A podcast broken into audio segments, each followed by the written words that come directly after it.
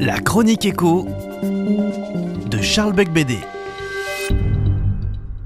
Je suis heureux de commencer cette collaboration hebdomadaire avec Radio Présence pour vous parler chaque mercredi matin d'économie. J'aimerais évoquer aujourd'hui avec vous la question du protectionnisme qui redevient brûlante d'actualité.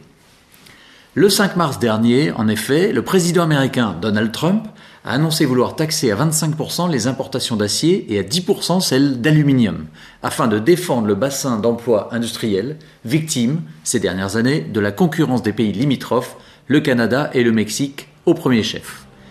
Il faut en effet savoir que la production d'acier américain a chuté en 10 ans de près de 100 millions de tonnes, ce qui a entraîné la perte de dizaines de milliers d'emplois dans un secteur qui compte encore 140 000 salariés.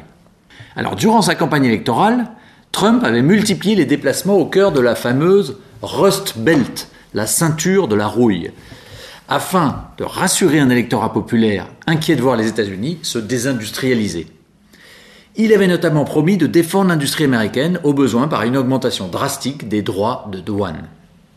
Alors comme toujours avec Trump, les annonces sont tonitruantes et les décisions tombent comme un couperet, à la faveur d'un tweet dont lui seul a le secret. Mais sur le fond, et au-delà de l'effet d'annonce, que penser d'une telle mesure? En France, le protectionnisme fait peur, il a mauvaise presse, car il rappelle les années 30 et la montée aux extrêmes. Pourtant, un protectionnisme ponctuel et circonscrit n'est pas forcément opposé au dogme du libéralisme.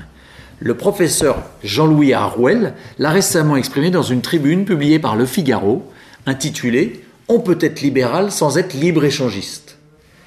Il rappelle au passage qu'Adam Smith lui-même, le théoricien de la main invisible et l'auteur de la richesse des nations, préconisait de recourir au besoin, au protectionnisme, pour assurer le succès de l'économie nationale.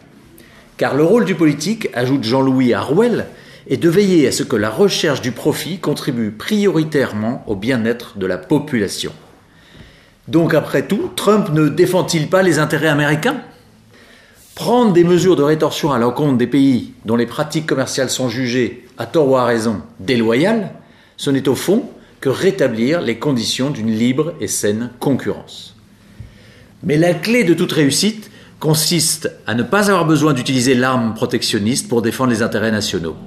La clé de tout succès, c'est d'avoir toujours un temps d'avance sur les autres nations en matière d'innovation. C'est ce qu'on appelle la croissance par l'innovation, et ce sera l'objet de la prochaine chronique. À la semaine prochaine!